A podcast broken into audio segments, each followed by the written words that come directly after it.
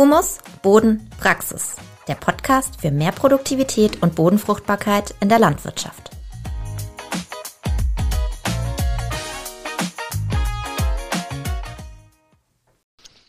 Herzlich willkommen zur vierten Folge von Humus Boden Praxis, eine Podcast-Produktion von Wir Landwirten und dem Humusprojekt Naturpark Schwarzwald Mitte Nord.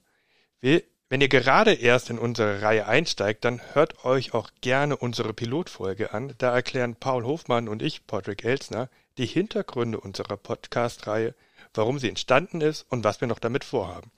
Heute geht es um das Thema Mobgrazing. Und dazu haben wir auch wieder Experten zugeschaltet über Zoom. das zum einen ist das Frau Inga Schleib. Sie ist Professorin für nachhaltige Grünlandnutzungssysteme und Grünlandökologie an der Hochschule für nachhaltige Entwicklung in Eberswalde. Danach darf man erstmal Luft holen. Und äh, Christopher Trücken vom Antonihof in Bad Dürheim. Er ist Landwirt, hat rund 40 Milchkühe plus Ammkühe. Nein, Ammkühe sind damit da drin. Er eigene Aufzucht und er praktiziert seit vielen Jahren holistisches Weidemanagement. Vielen Dank, dass ihr heute die Zeit nehmt, um mit uns eine weitere Podcast-Folge aufzunehmen. Danke für die Einladung. Ja, auch vielen Dank. Ja, gleich zum Einstieg eine Frage an Inga Schleib. Ähm, was genau ist denn jetzt eigentlich Mob-Grazing und was ist vielleicht auch in Abgrenzung zu anderen Weidemanagement-Strategien? Ja, das ist eine gute und auch wichtige Frage.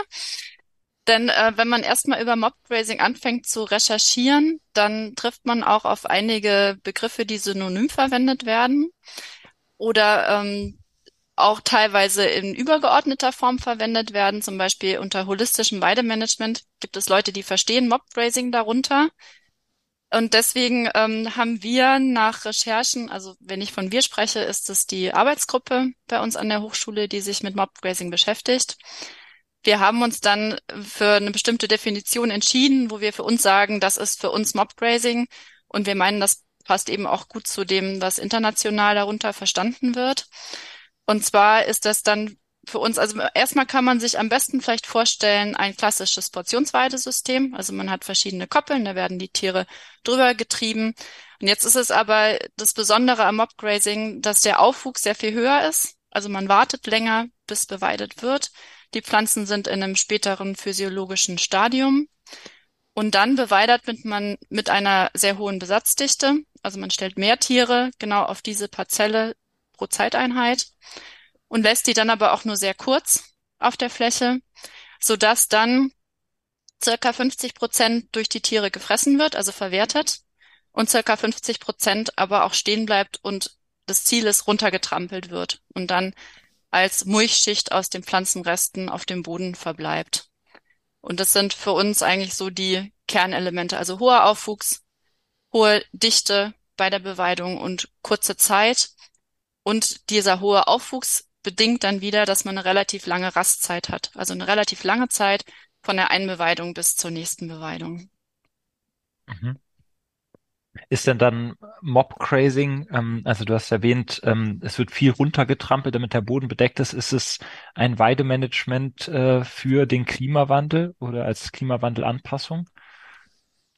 Ja, das ähm, also wir versuchen das rauszufinden, ob das so ist. Jetzt für die Region, in der wir arbeiten, also in Brandenburg, wo wir, also ein sehr vulnerables Gebiet äh, für Klimaveränderungen, da sowieso relativ sandige Böden, die eine geringe Wasserhaltekapazität haben und sowieso schon relativ geringe Niederschläge einfach durch den kontinentalen Einfluss, den wir schon haben in der Region.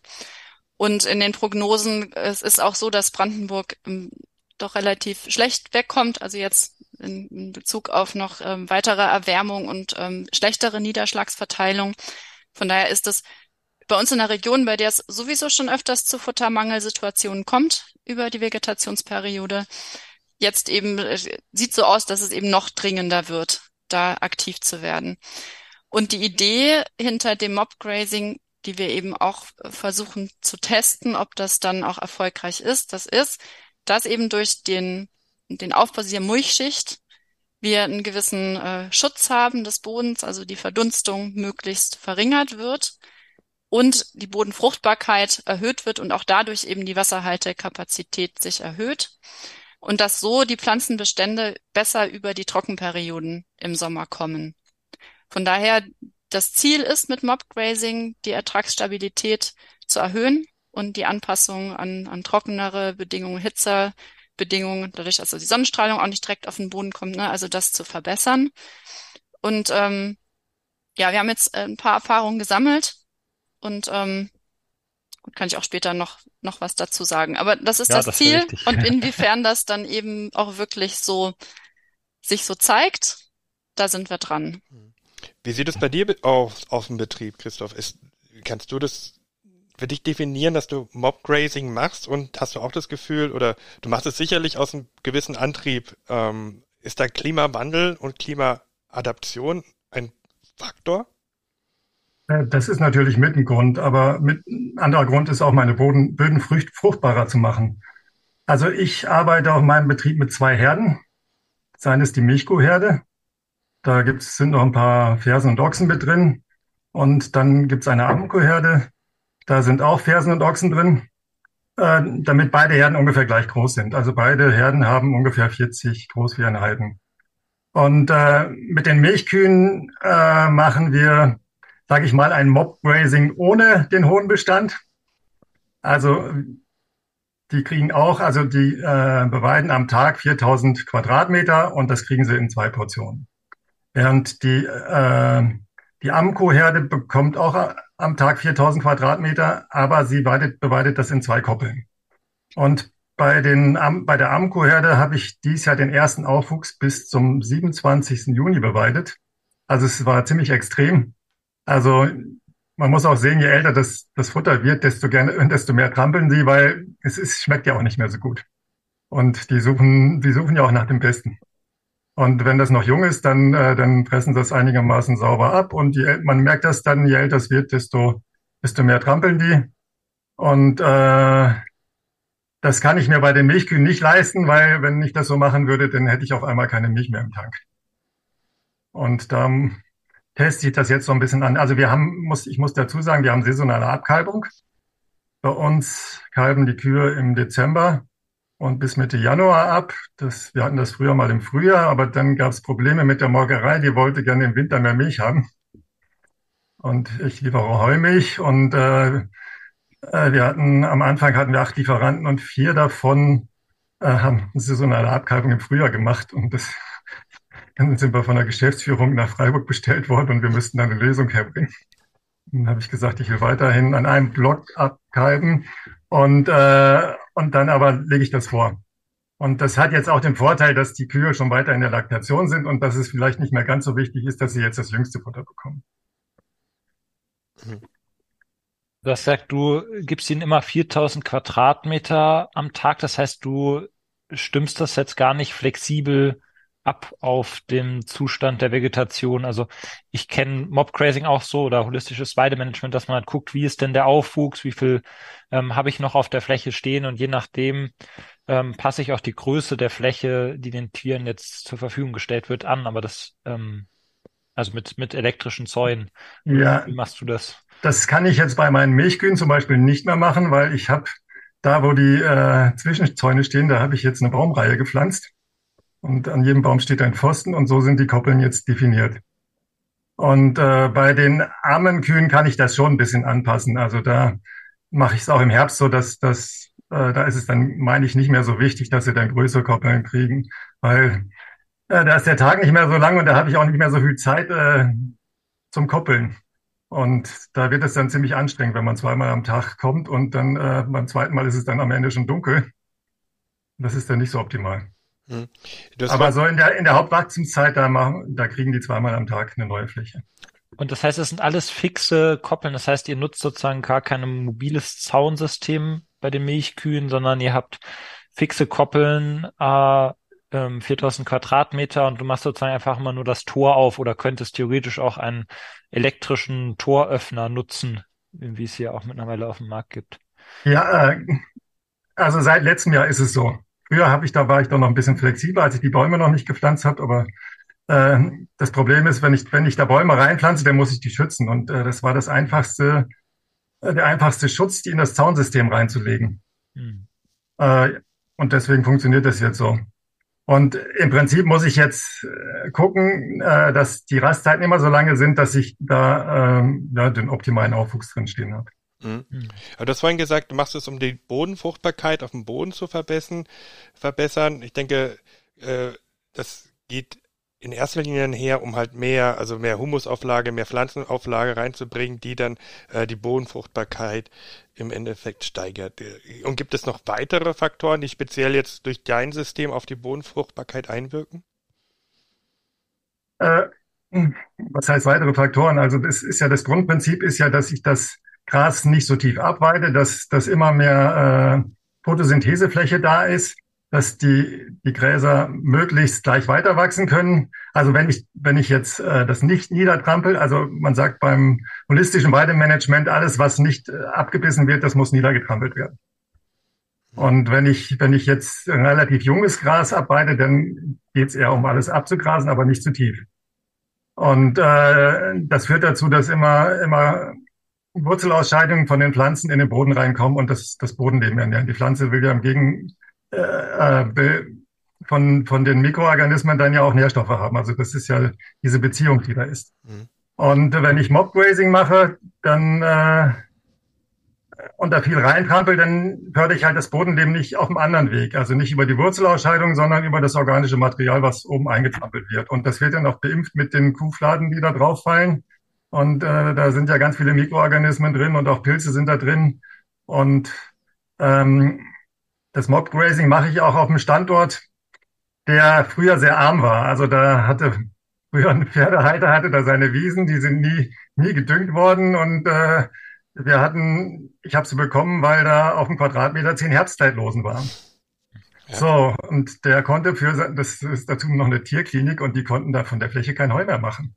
Äh, weil das, äh, sie können das nicht an die Pferde, die da in der Tierklinik stehen, verfüttern und nachher kommen sie krank raus. Und äh, die haben wir über das Weidemanagement haben wir das dann wegbekommen. Also, und, also äh, ihr habt gar nichts, äh, gar nichts nachgesät, äh, sondern ihr habt einfach nur über das Weidemanagement den Pflanzenbestand durch das, den natürlichen Samenvorrat auf der Fläche verändern können, positiv. Ja, genau. Okay. Ich habe am Anfang, habe ich es klassisch gemacht, wie verdrängt man die Herbstzeitlose äh, äh, im Früh kurz abmähen und also wir haben früh beweidet und danach gemäht weil die Tiere fressen die Herbstzeitlose auf der Weide ja nicht. Und, und das hat nicht funktioniert. Und dann äh, habe ich gemerkt, da wo ich als letztes komme, da geht es am stärksten zurück. Gibt es, äh, was die Vorteile oder die Auswirkungen auf die Bodenfruchtbarkeit angeht, auch noch eine wissenschaftliche Ergänzung? Oder können, kannst du da noch was hinzufügen, Inga?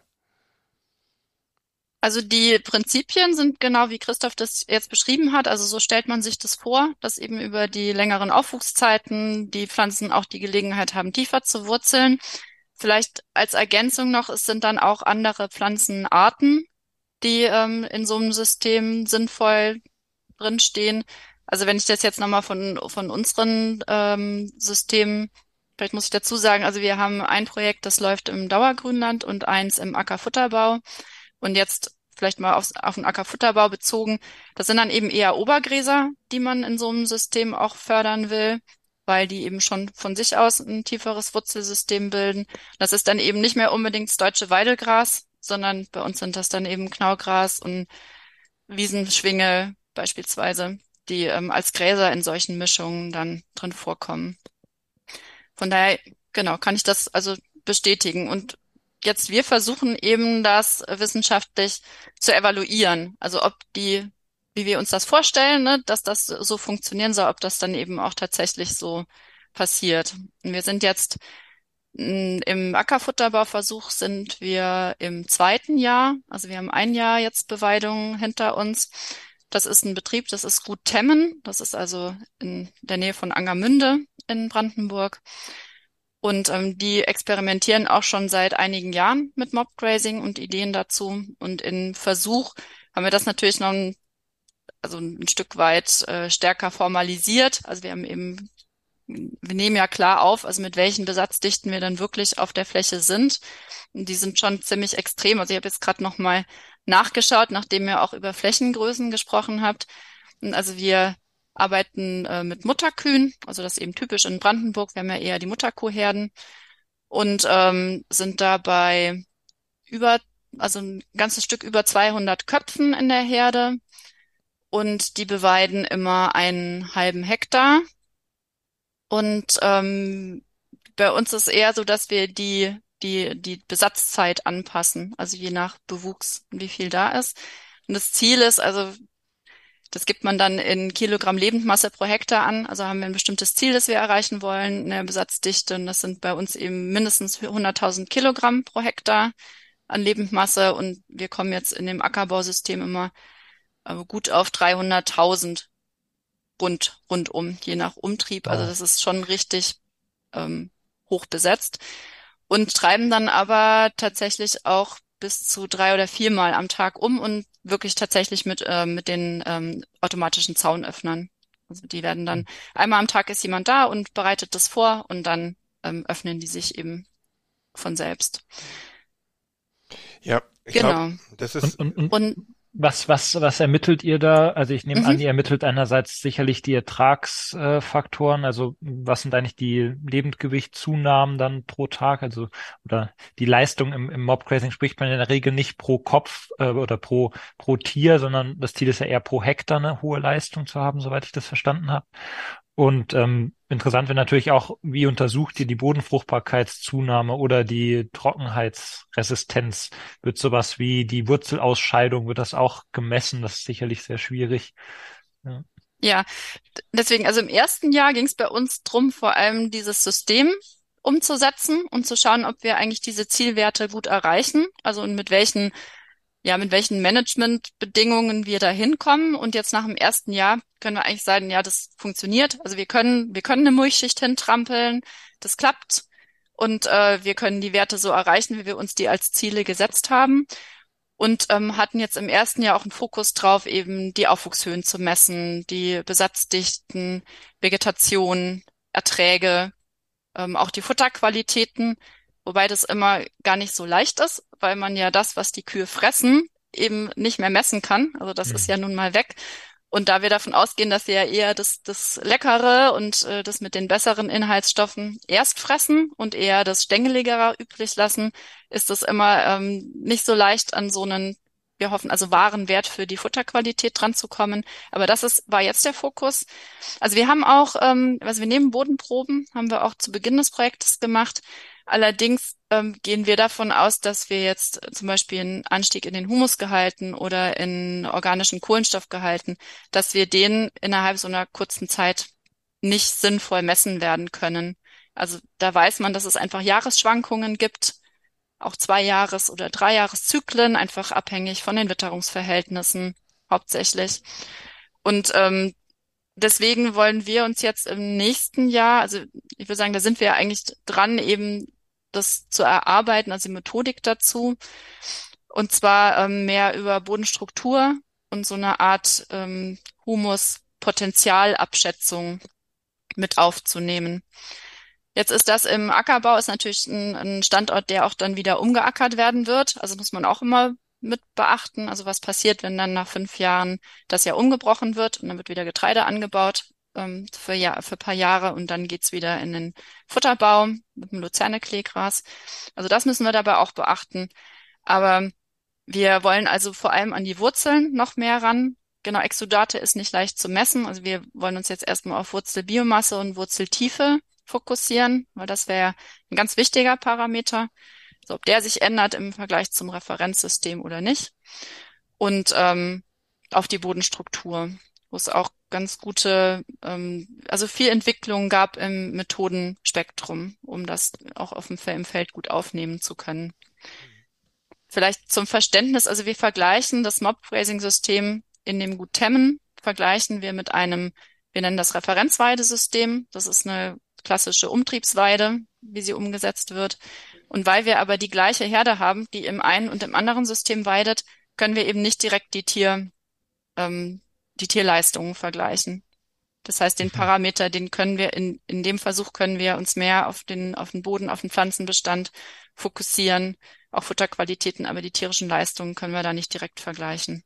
Mhm. Was natürlich also das, mhm. viele, viele unserer Hörerinnen und Hörer interessiert. Viele werden wahrscheinlich jetzt aus Baden-Württemberg zuhören.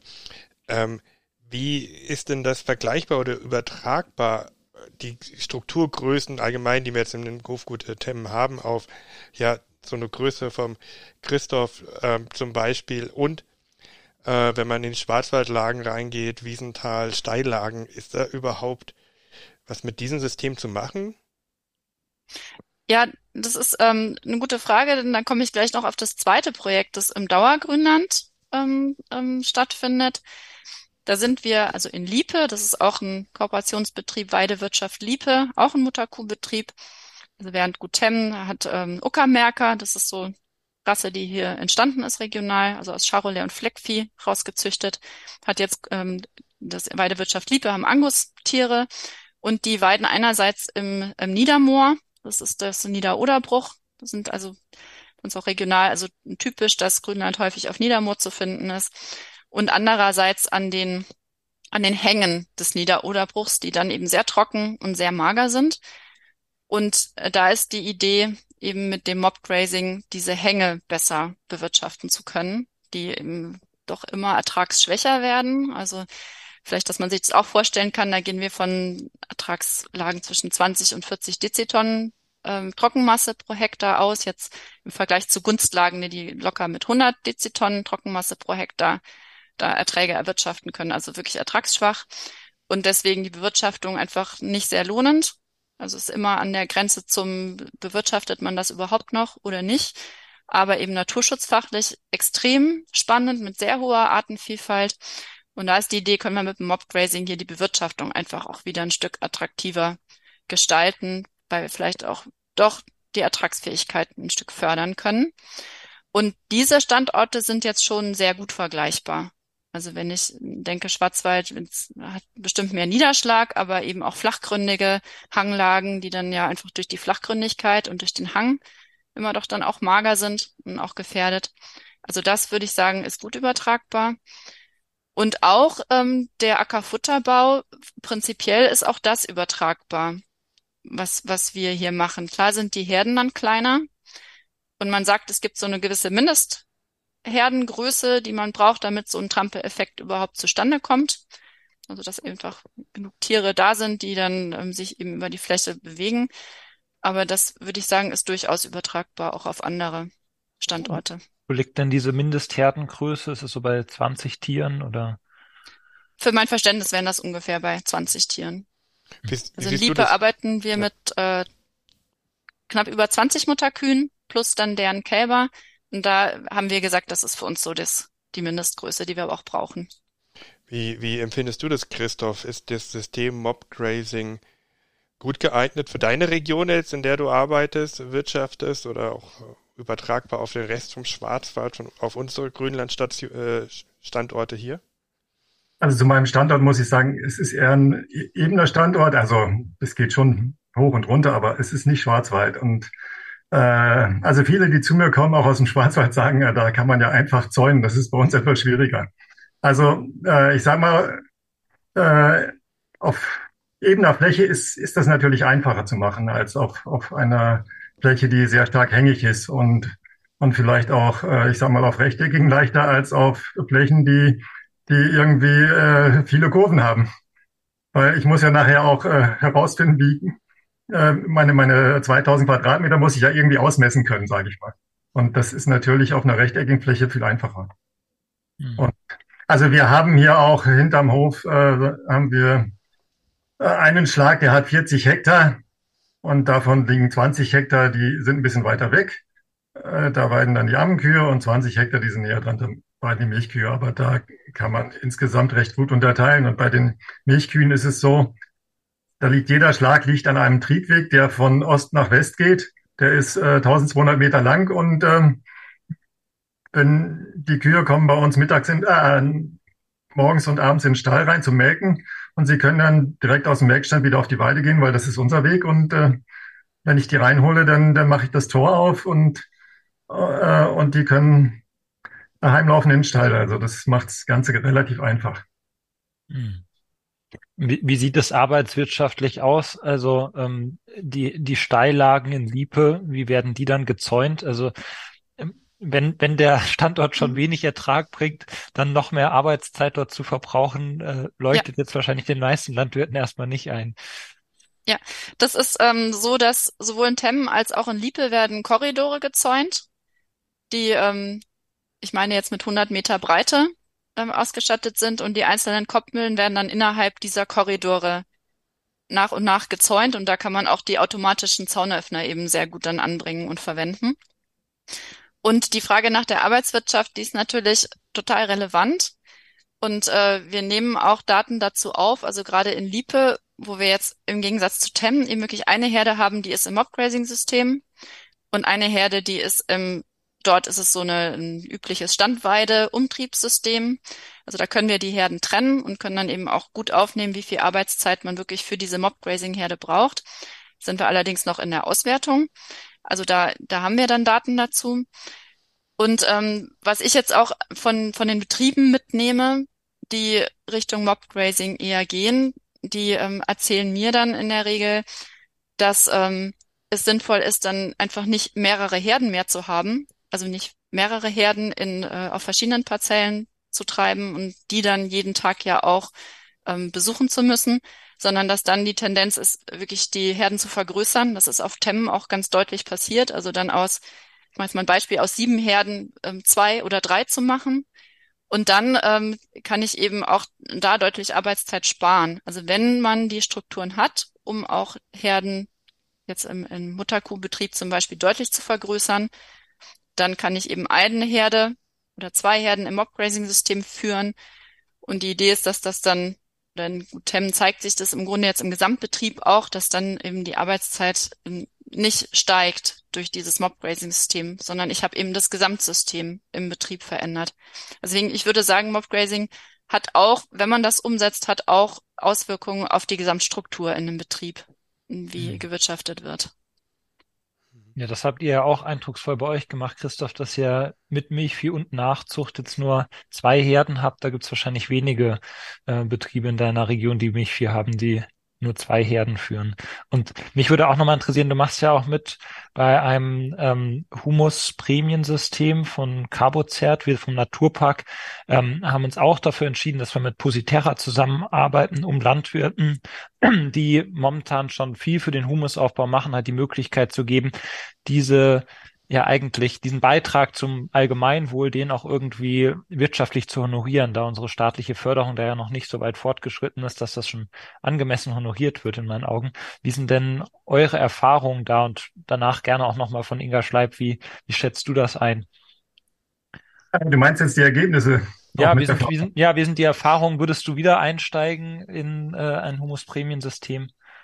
Ähm, ich finde das sehr spannend. Also ich kann damit auch vieles finanzieren, was ich auf dem Hof mache, sage ich mal so. Also wir haben äh, letztes Jahr 1600 Tonnen CO2-Zertifikate verkaufen können. Und äh, das ist schon was. Aber ich habe natürlich vorher auch viel investiert. Aber das hätte ich vielleicht sowieso gemacht. Und äh, von daher hat sich vielleicht gelohnt. Aber jetzt ähm, zum Weidemanagement und, und dem Humusaufbau, äh, da kann ich von den Ergebnissen ist es noch ein bisschen schwierig, das zu beurteilen, weil da, wo ich Smog Grazing gemacht habe, da habe ich überwiegend äh, moorige Standorte.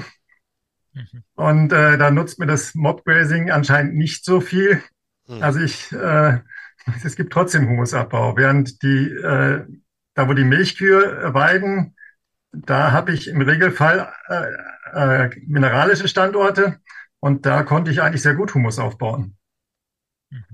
So, und äh, das ist jetzt schwierig zu beurteilen, ob das, das Mob-Grazing-System mit der Amco-Herde besser für den Boden ist als, als das System, was ich bei den Kühen fahre, weil die Standortbedingungen äh, sind da ein bisschen unterschiedlich. Also ich habe bei den Kühen auch ein paar Flächen, die moorig sind und da ist es auch so, da gab da gab's äh, keinen Humusaufbau. Mhm. Da gab's äh, Humusverluste. Im, Ackerbau war das einfacher. Da haben wir nur mineralische äh, Standorte und da äh, hat es überall super geklappt. Mhm, mhm.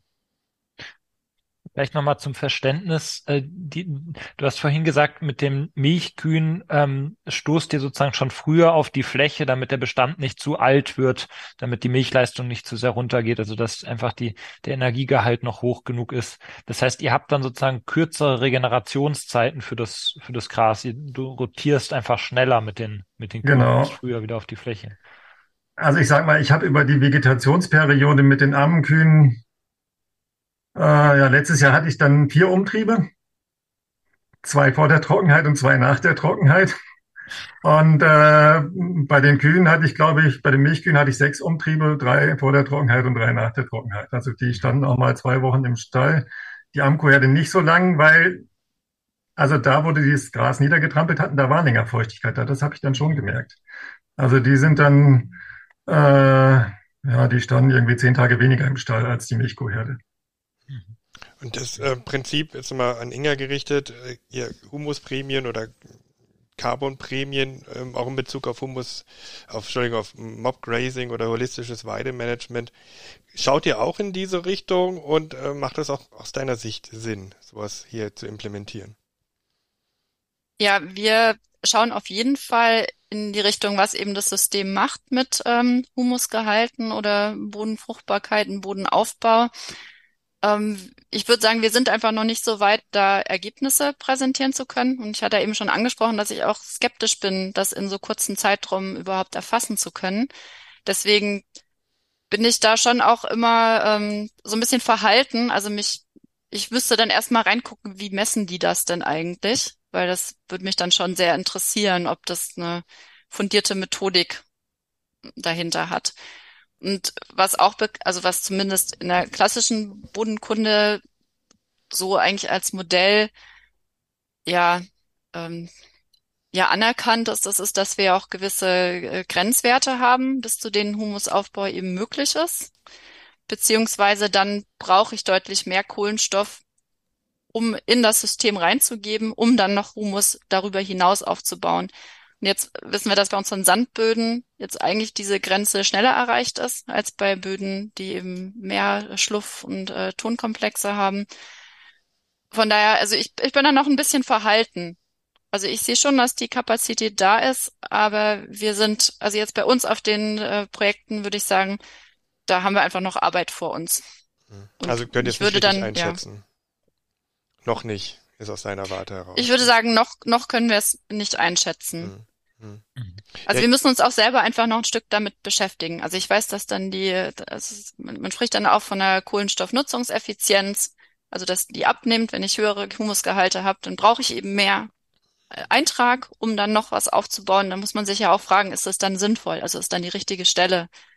Wenn, wenn es einfach im Komplex mit Bodenfruchtbarkeit und Trockenheitsanpassung, also jetzt auch wie bei Christoph, ne, das ist ja in einem in einem größeren Rahmen gesetzt, dann ist das immer sinnvoll. Also auf jeden Fall, aber ich würde da eben jetzt von unserem jetzigen Standpunkt würde ich sagen, da haben wir noch, also wir jetzt in Eberswalde haben da noch ein bisschen Arbeit zu leisten. Aber Grünland ist ja System grundsätzlich ein wahnsinnig guter ähm, Kohlenstoffspeicher, Speicher. Äh, Richtig, und das im Vergleich dann, zu Ackerboden ja. oder auch Waldboden. Ne? Es ist ja kein anderer Bodentyp, der so viel bewirtschaftet, der irgendwie so viel CO2 speichert, per se schon. Ne? Das Richtig, und das ist dann auch wieder die Frage, wie viel mehr kann er denn dann eigentlich Eben. noch speichern? Genau. Also ja. das mhm. ist für mich immer so die Frage, also ist das dann, ist das dann überhaupt so möglich, sinnvoll? Also bei uns im, im, im Projekt ist schon die Erfahrung oder vielleicht zuerst noch ähm, gemessen wird es, äh, also georeferenziert. Der Maschinenring tut da also ohne Beobachtung des Bauern georeferenzierte Proben nehmen, 30 Stück ähm, von einem Schlag, von dem wird dann eine Mischprobe erstellt und dann wird nach drei bis fünf Jahren die Folgebeprobung gemacht und das Ganze wird nach VD-Lufa Standard von einem VD-Lufa ähm, Labor untersucht, eben auf den Humusgehalt und äh, ich glaube bis 30 Zentimeter Tiefe wird dann eine Mischprobe genommen. Ähm, ich denke schon, das ist eigentlich ein relativ hieb- und stichfestes Verfahren, so mit dem man schon sagen kann, relativ sicher können wir da über ein Humusgehalt sprechen. Natürlich gibt es jahreszeitliche Spannung oder äh, Schwankungen oder auch Schwankungen über die Jahre hinweg unter Umständen, aber wenn man dann eben alle drei bis fünf Jahre immer wieder misst, dann ist doch der der Fehler wahrscheinlich relativ äh, gering, der da tatsächlich noch auftritt. Und die Erfahrung ist bei uns schon, die Landwirte, die wirklich sich intensiv um Humusaufbau kümmern, die schaffen das auch, um ihre Humusgehalte in der Regel mehr zu steigern, als die Wissenschaft annimmt, dass es möglich ist. Und das liegt dann vielleicht da auch dran, dass unter wissenschaftlichen Methoden häufig immer nur einzelne Faktoren untersucht werden und eben der, der Landwirt unter Umständen eine zahlreiche Faktoren verbindet, wie eben zum Beispiel Mobcrazing im Ackerfutterbau mit Minimalbodenbearbeitung und Kompostteespritzung. Und dann schaffen das häufig die Landwirte doch in kurzer Zeit, also in drei bis fünf Jahren, äh, auch bis zum halben Prozent Humus aufzubauen, was, was man normalerweise gar nicht für möglich halten würde. Sich auch noch eben Schwefeldüngung, die es ja auch für Humuskomplexe braucht. Und da ist jetzt für mich schon so die Frage, ähm, wie können wir sowas honorieren? Weil das ist ja dann wirklich also auch ein Beitrag zum, zum Klimaschutz, den, den da die Landwirte ganz praktisch machen. Ähm, auch wenn die Gesetzgebung so ist aktuell, dass wir sagen, in, in Deutschland oder in Europa dürfen wir sowas gar nicht als CO2-Zertifikate verkaufen und das sind dann immer nur freiwillige Beiträge zum Klimaschutz. Aber ich denke, da müsste auch die Politik diesen Allgemeinwert der Landwirte, den die Landwirte da erbringen, mehr honorieren. Solange sie das nicht macht, müssen wir das irgendwie anders organisieren, ähm, um die Wertschätzung zu steigern. So ist meine Haltung. Hm. Ich glaube, das Thema. Ich würde vielleicht, kann ich noch kurz was ergänzen? Auf jeden Fall. Genau. Ich glaube, ähm, also was, was ich würde sagen, was man gesichert so auch äh, sagen kann, das ist, dass Böden, die eben mit einem relativ geringen Humusgehalt starten, also dass die sehr gut der Humusgehalt gesteigert werden kann. Also das würde ich sagen, das ist ohne Frage. Also wie jetzt der die Fläche von dem Reitbetrieb oder so, ne, mhm. die vorher eher, ähm, ich würde jetzt mal wahrscheinlich überbeweidet wurde, eher was jetzt ja auch ja, ja. Pferden relativ leicht passiert, also in, in Pferdebetrieben. Also da, oder degradierte Flächen, also jetzt auch global gesehen, degradierte Flächen haben ein großes Potenzial zum, zum Humusaufbau und Kohlenstoffspeicherung. Mhm. Also vielleicht das würde ich sagen, also da würde ich sofort mitgehen und sagen, ja, das, das sehe ich als gesichert mhm. an. Die Frage ist eben, wo ist so die Grenze? Mhm. Ja. Ja, meine also, Meinung ist, dass man es auf jeden Fall fördern sollte und so, dass es für alle Seiten fair ist und äh, ja, ähm, unterm Strich, ich glaube, das habe ich auch Christoph, du wolltest auch gerade noch sagen, was dazu sagen, aber unterm Strich, es ist gut, es einfach zu tun. Ne? Und viele Punkte sind so no regret, also ohne Bedauern kann man sie umsetzen, weil sie viele Exakt. verschiedene positive Auswirkungen haben, Christoph. Wenn ich jetzt an meine Ergebnisse denke, ich habe auch einen Standort, da habe ich von 12 auf 15 Prozent aufgebaut in drei Jahren. Also gemessene Ergebnisse. Äh, so im Prinzip genauso gemessen worden, wie der Paul das gerade beschrieben hat, außer dass wir nur 25 Zentimeter tief und 25 Proben pro Schlag genommen haben. Und äh, äh, das ist wissenschaftlich äh, überhaupt nicht zu verstehen. Also das war eine Grünlandfläche und im Ackerbau, also wir haben auf unserem Standort ja, weil er kälter ist, auch höhere Humusgehalte. Also im Grünland äh, liegen die halt, äh, sage ich mal, natürlicherweise schon um die 10 Prozent. Und äh, wenn es keine keine organischen Böden sind. Also als, auf mineralischen Böden haben wir schon natürlicherweise so Muskelgehalte um die 10 Prozent. Vielleicht hängt das auch ein bisschen damit zusammen. Wir wirtschaften schon länger äh, ökologisch und haben immer sehr viel Mist gehabt und da sind unsere Flächen bestimmt ein bisschen humusreicher als die von den Nachbarn, die, die nur mit Gülle wirtschaften. Äh, und im Ackerbau hatten wir auch eine Fläche, da sind es 2,4 Prozent gewesen. Und im, auf, im, auf aller allen Ackerbauflächen im Durchschnitt waren es in den drei Jahren 1,2 Prozent. Das sind die 0,4 Prozent, äh, von denen ja gesprochen wird, also die, die vier Promille, die man braucht, um die Welt zu retten. Mhm. Aber Förderung ist auch grundsätzlich ein gutes Stichwort. Das wird nicht, ist mir jetzt beim Gespräch aufgefallen. Ähm, auch Frage an beide. Wäre es vielleicht sinnvoll, ähm, über die zweite Säule, also bei uns Fakt und im Brandburg heißt es Gulab, ähm, die Mob-Grazing, holistisches Weidemanagement explizit zu fördern? Und wenn ja, mit welcher Begründung sollte man das tun? Wie seht ihr das? Also grundsätzlich denke ich, kann man darüber nachdenken, aber ich glaube, es gibt bislang noch zu wenig Erfahrung. Also die Frage ist dann auch, wie man das fördert, äh, was das Förderkriterium ist. Wenn ich jetzt sage, äh, über Humusaufbau und ich mache Untersuchungen, dann äh, ist es ganz klar definiert, aber äh, da gibt es natürlich Betriebe, die Standorte haben, die machen da dann viel und da passiert aber nicht viel. Und wenn ich es über Maßnahmen mache, äh, was weiß ich, die Koppel, also die müssen immer mit einer bestimmten Besatzdichte weiden oder so, oder was weiß ich, die Weidezaunlänge am Ende bezahlen, kann ja sein. Also man muss sich überlegen, wie man das macht, ne? Mhm.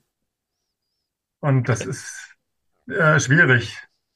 Ja, relevant ist natürlich auch dafür, was, was bringt das Ganze denn überhaupt am Ende?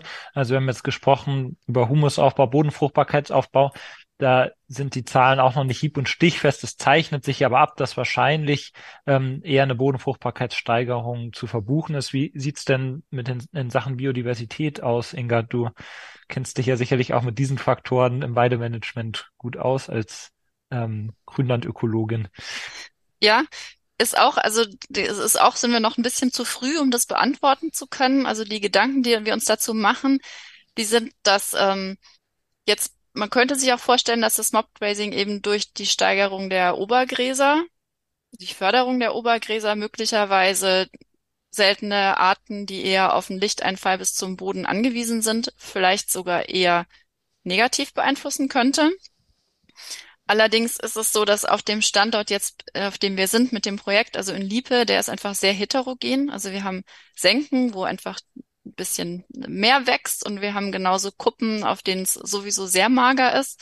Und wir haben äh, Hange, Hänge, bei denen auch offene Sandflächen dann teilweise da sind, also zum Beispiel wichtig für Wildbienen, also für verschiedene Arten. Und ähm, deswegen, äh, solange man diese Heterogenität hat, denke ich, auf diesem Standort werden wir da ähm, keine negativen ähm, Effekte, denke ich, bisher erzielen. Aber also wir nehmen sehr umfangreiche Vegetationsanalysen ähm, vor. Das heißt, wir haben Transekte auf die Fläche gelegt, also auch georeferenziert, die wir dann immer wieder aufsuchen. Und wir haben Glück, dass es ein langjähriges Projekt schon vorher auf der Fläche gab, dass die ökosystemare Umweltbeobachtung. Das heißt, wir können auf ganz langjährige Daten auch zurückblicken und ähm, sind jetzt in, bei dem Projekt eben das zweite Jahr um, haben bei dem Projekt im ersten Jahr also frisch gestartet und da unsere ersten Erfahrungen gemacht. Jetzt im letzten Jahr würde ich sagen, wir hatten dann nochmal die Koppel nochmal deutlich verkleinert und äh, die Besatzzeiten ähm, auch. Das heißt, im, im LIPA-Projekt sind wir erst letztes Jahr auf die Zielwerte gekommen. Da war uns der Trampeleffekt eben in 2021 noch nicht stark genug. Das war, haben wir erst letztes Jahr erreicht. Und deswegen ist da auch einfach noch ein Stück zu früh, um da Aussagen zu treffen. Also wir werden das, ähm, auch die Frage, wie schnell reagiert die Vegetation, aber die Anteile der Arten, denke ich, da können wir möglicherweise schon was sagen. Also wie ob sich wirklich Obergräser in den ähm, Flächen, auf den Transekten, auf denen wir einen starken Trampeleffekt hatten, haben sich da die Obergräser vielleicht wirklich ähm, erhöht, die Anteile oder nicht. Also das werden wir nach den drei Jahren, die wir haben, denke ich, teilweise beantworten können. Da auf jeden Fall Tendenzen ablesen können. Und wenn wir da als, als Beispiel das klassische, Anführungszeichen, klassische FFH-Grünland nehmen, was auch so eine naturschutzfachliche Käseglocke drüber liegt, ist es dann nicht also sagen wir in Anführungszeichen auch wieder gefährlich, dort das Beweidungssystem so, so zu verändern durch Mobgrazing, dass sich eben dann auch der dort bisher etablierte Pflanzenbestand einfach wirklich ändern. Kann das passieren? Ja. Ähm, kann das passieren? Das werden wir sehen. Also die, die, die Jetzt prinzipiell besteht so ein Risiko schon. Wenn ich deutlich später beweide durch Mobgrazing und vorher deutlich früher beweidet habe, dann verändere ich die Bedingungen für die Pflanzen. Das ist schon so. Jetzt ist es so, dass äh, wir ja nicht intensiver beweiden. Also in Liepe haben wir zwei Durchgänge und mehr schafft man tatsächlich auch nicht. Im Referenzweitesystem sind es drei Durchgänge bisher, jetzt in den letzten Jahren. Und ähm, trotzdem, also gerade diese spätere Beweidung kann auch, also kann schon verändernd aus, sich auswirken auf den Pflanzenbestand. Hast du, Christoph, da schon praktisch was gesehen? Ja, also ich beweide auch eine FFH-Fläche, die liegt mhm. da drin. Und ähm, also auf den ganzen Flächen, die ich damals von der Tierklinik dazu bekommen habe, war es so, es waren ziemlich wenig Gräser da. Da hat man dann den Boxbart schon fast als Gras gesehen. Und äh, äh, das hat sich natürlich stark verändert. Also wir haben jetzt ziemlich viele Obergräser da, aber ich habe das Gefühl, also die Artenvielfalt ist trotzdem noch da. Also aus einer artenreichen Magerwiese ist jetzt eine artenreiche Fettwiese geworden, würde ich mal so sagen. Das Problem ist ja nicht, also ich glaube, Artenvielfalt ist nach wie vor vorhanden, aber andere Arten, und ich glaube, das ist natürlich beim Käseglockensystem dann auch schwierig, so wie ich das Aber die Frage ist, ob man, äh, ob es jetzt, äh, es könnte ja auch eine, eine, eine die FFH-Wiese kann ja auch eine artenreiche Fettwiese sein. Das muss ja nicht eine Magerwiese sein. Das meine ich. Mhm. Und äh, was ist jetzt, ob das jetzt unbedingt sinnvoller ist und ob man jetzt an, an, äh, an jeder Art festhalten muss. Also man muss ja auch sehen, dass, dass die Fläche muss auch bewirtschaftbar sein. Und die muss ja einen Nutzen erbringen. Also ich kann ja nicht da mähen und dann nachher das Ganze kompostieren. Also das macht ja keinen Sinn. Für die Kompostanlage schon, aber für das eigentliche Weidesystem eher weniger. Aber vielleicht kann ich auch noch mal ergänzen. Mhm. Also prinzipiell ist der Zusammenhang ja schon sehr deutlich. Ne? Also je magerer, desto mehr Arten in der Regel. Also die Zusammenhänge sind ziemlich deutlich, jetzt ganz allgemein gesprochen.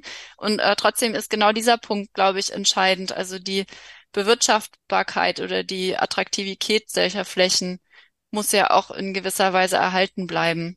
Also nur wenn ich, wenn die Bewirtschaft Flächen bewirtschaftet werden, dann bleiben sie auch erhalten. Und alle ähm, artenreichen Grünlandflächen rein über ähm, Vertragsnaturschutzprogramme zu bewirtschaften, ist auch einfach nicht realistisch. Also ich, ich würde behaupten, bei uns in der Region sieht man, dass das eben nicht funktionieren kann. Also wir, wir haben extensive Grünlandflächen, die eher vor einer Unternutzung, also eher Problem der Unternutzung haben, weil es sich einfach nicht lohnt, sie zu bewirtschaften. Von daher ist, ist das schon sinnvoll, einfach auch ähm, Nutzungssysteme, also Nutzungssystemen zu arbeiten und zu entwickeln, die auch eine lukrative Nutzung, mhm. trotzdem extensive Nutzung, aber eine lukrative Nutzung ermöglichen. Und dann, ja, muss man das immer so in diesem Spannungsfeld sehen. Mhm aus Gespräch mit der, also mit äh, Landschaftspflege, Vertragslandwirten ähm, habe ich jetzt auch in letzter Zeit häufiger eher gehört, dass es ähm, in der Regel ein Problem gibt, dass die Artenverschiebungen auf so extensiv beweideten Flächen dann häufig in eine völlig ungewünschte Richtung gehen. Also dass sich halt Arten, die unter Umständen eben giftig sind für die Tiere, weiter verbreiten, weil die gar nicht verbissen werden. Und da ist ja schon der Ansatz vom Mobgrazing eigentlich eher unselektiver zu beweiden und äh, sozusagen gleichmäßig den Pflanzenbestand abzuräumen und dadurch dann auch für alle Pflanzen wieder sozusagen eine gleiche ähm, Möglichkeit zu schaffen, wieder an Licht zu kommen und, und, und neu nachzuwachsen, oder? Insofern kann das ja durchaus schon eine Chance sein, auch eben so eine Kompromiss zu fahren zwischen Produktivität und äh, gleichzeitig äh, Erhalt der Artenvielfalt oder sogar Förderung. Ja. Ja, das sind jetzt die Faktoren für Biodiversität gerade im Grünland und natürlich dreht sich alles um Grünland gedanklich, wenn wir über Mobgrazing Weidemanagementsysteme sprechen.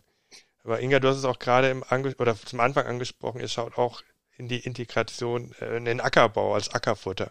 Was sind da eure wichtigsten Erkenntnisse, die ihr daraus bekommen habt? Ja, unsere oder unsere Idee dahinter, oder das sehe ich eben als ein großes Potenzial vom Mobgrazing, dass es vielleicht eine Vereinfachung sein kann oder eine Strategie, wie wir wieder mehr Wiederkäuer, mehr Tierhaltung in äh, reine Pflanzenbausysteme integriert bekommen können. Also das sind, also allgemein hat das einfach unglaublich viele Vorteile, wenn man integrierte Landwirtschaftssysteme anschaut, also nicht reine Pflanzenbausysteme und reine Tierhaltungssysteme oder darauf sehr spezialisierte, sondern das eben wieder mehr integriert und einfach die Wiederkäuer auf dem Ackerfutter einen Vorteil für die gesamte Fruchtfolge bringen können. Ich gleichzeitig eben dann zum Beispiel statt Silomais äh, Luzerne-Kleegras anbaue. Das hat auch wieder eine humusfördernde Wirkung im Vergleich eben mit einem Maisanbau. Also das hat einfach viele Vorteile. Und ich könnte mir vorstellen, dass Mobgrazing eben ein System ist, das dazu beitragen kann, da diesen Effekt, also die positiven Effekte von einer ähm, Wiederkäuerbeweidung in Pflanzenbausystemen, die zu erhöhen. Mhm. Und ähm, jetzt nicht nur Integration, ich finde, das spielt sich auch, habe ich in vielen anderen Podcasts, in den anderen, die wir gemacht haben, wieder gehört, divers denken und ein bisschen um die Ecke denken. Christoph, bei dir vielleicht über mehr verschiedene Tierarten mit reindenken in das Grünland oder in das Weidemanagement. Ja, ja, es spielt nicht nur die äh, Pflanzenvielfalt eine Rolle, sondern auch die Tiervielfalt. Also wir haben letztes Jahr mit einer Sommerweidehaltung für unsere Hühner angefangen und das Ziel war eigentlich dann mit den Hühnern hinter den Kühen herzuweiden. Also wir haben mobile Ställe gebaut, die äh, keinen Boden haben. Mhm. Wenn die, das Huhn auf der Stange sitzt, dann kackt das direkt ins Gras und der Stall wird täglich versetzt. Und äh, das mit dem richtig hinter den Kühen herweiden, das hat nicht so ganz geklappt, weil äh, ich muss da auch immer Zäunen, also fuchssichere Zäune machen und äh, das ist sehr aufwendig mit den Hühnern. Und wenn die so schnell äh, auf der Fläche weiter wandern wie die Kühe, dann äh, ja, kann ich einen dafür abstellen, der, der sich nur ums Weidemanagement der Hühner kümmert. Und äh, aber äh, der Vorteil ist ja auch, die Hühner, die äh, picken dann im Hufladen herum und äh, picken da die Maden, die nachher zu Fliegen werden, die die Kühe vielleicht nerven können. Also das, oder ich habe mir auch gedacht, das Ganze mit den Hühnern könnte man auch hervorragend im Ackerbau machen, wenn das Getreide geerntet ist. Ich sehe, sehe bei mir im Getreide immer eine Untersaat mit aus, also das ist danach grün, die sind ja noch auf einer grünen Fläche und da sind dann die ganzen Getreidekörner drin, die ausgefallen sind. Äh, das wäre optimal, dann äh, ist das Huhn auch nicht so stark ein äh, Nahrungsmittelkonkurrenz zum Menschen, äh, wenn es diese Getreidekörner findet, die wir ja eh nicht mehr ernten können. Mhm. Ja, das ist, das ist auf jeden Fall sehr spannend und zeigt auf, was es dann noch für Potenzial gibt. Ja, die Frage ist dann, können wir mit unseren herkömmlichen Hühnerrassen sowas machen, weil äh, die Ration ist ja dann nicht immer gleich und das ist ja, ja bei äh, Legehybriden, da ist das sehr wichtig. Mhm. Und da die zwei Nutzungshühner, die wir auch halten, vielleicht sind die da äh, interessanter für die Geschichte. Dass sie eben Rotations- äh, oder, oder Rationsschwankungen besser ausgleichen können ähm, durch ein weniger hochgepushtes äh, Verdauungssystem. Ja. Genau. Grund, grundsätzlich es wird eigentlich auf jeden Fall immer komplizierter. Oder aufwendiger? Ja, abschließend fänden wir natürlich noch total spannend, ist denn jetzt das äh, Mob-Grazing oder das holistische Weidemanagement das Weidesystem der Zukunft? Ähm, Inga, wie siehst du das? Ja, ich würde es jetzt speziell zum Mob-Grazing beantworten. Und äh, als Wissenschaftlerin muss ich sagen, es ist noch zu früh, das zu beantworten. Also wir sehen aber großes Potenzial eben für trockenheitsgefährdete Gebiete, für degradierte Standorte. Und ich kann mir vorstellen, dass es auf jeden Fall ein Instrument sein wird, um auch äh, Klimawandelanpassung betreiben zu können in der Landwirtschaft und da ja eine größere Ertragsstabilität zu erreichen, auch indem ich eben Arten beweiden kann, die erst eine sehr späte Beweidung vertragen. Also beispielsweise Luzerne wird bei uns auch mit beweidet. Und wenn ich eben so spät erst Luzerne beweide, dann bleibt die auch.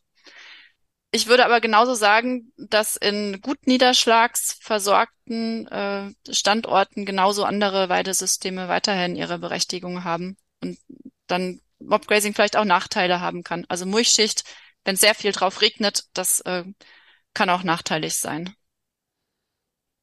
Ja, danke. Christoph, wie siehst du das?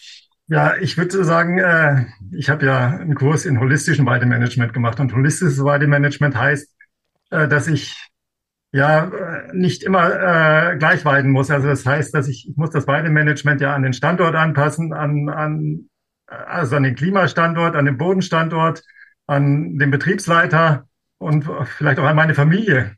Also da spielen ja viele Faktoren eine Rolle und je nachdem, welche Ziele ich habe, muss ich unterschiedlich beweiden. Wenn wenn es jetzt darum geht, äh, ich will massiv auf dem trockenen Standort massiv Ho äh, Bodenfruchtbarkeit aufbauen, dann ist vielleicht Mobgrazing das Richtige.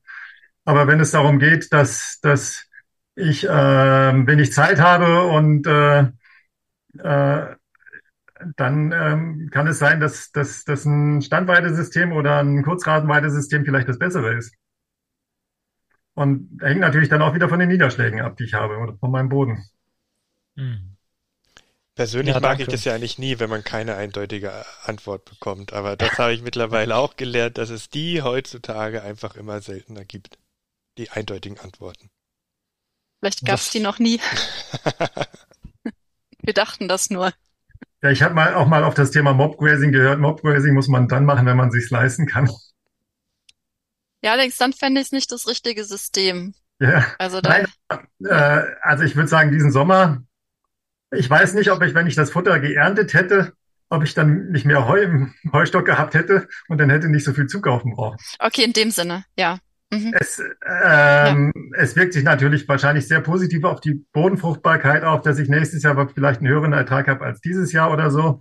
Äh, das ist die langfristige Betrachtung. Aber wenn ich das Jahr nur betrachte, dann wäre es in diesem Jahr vielleicht sinnvoller gewesen, ich hätte den Umtrieb nicht bis zum 27. Juni gemacht und, äh, und dafür äh, vielleicht drei Wochen früher die Runde aufgehört und dafür dann äh, äh, zehn Hektar mehr Heu gemacht oder zehn waren es vielleicht nicht, sechs, sieben Hektar mehr Heu gemacht. Und das hätte ich dann im Heustock gehabt. Hm. Und nicht im Boden.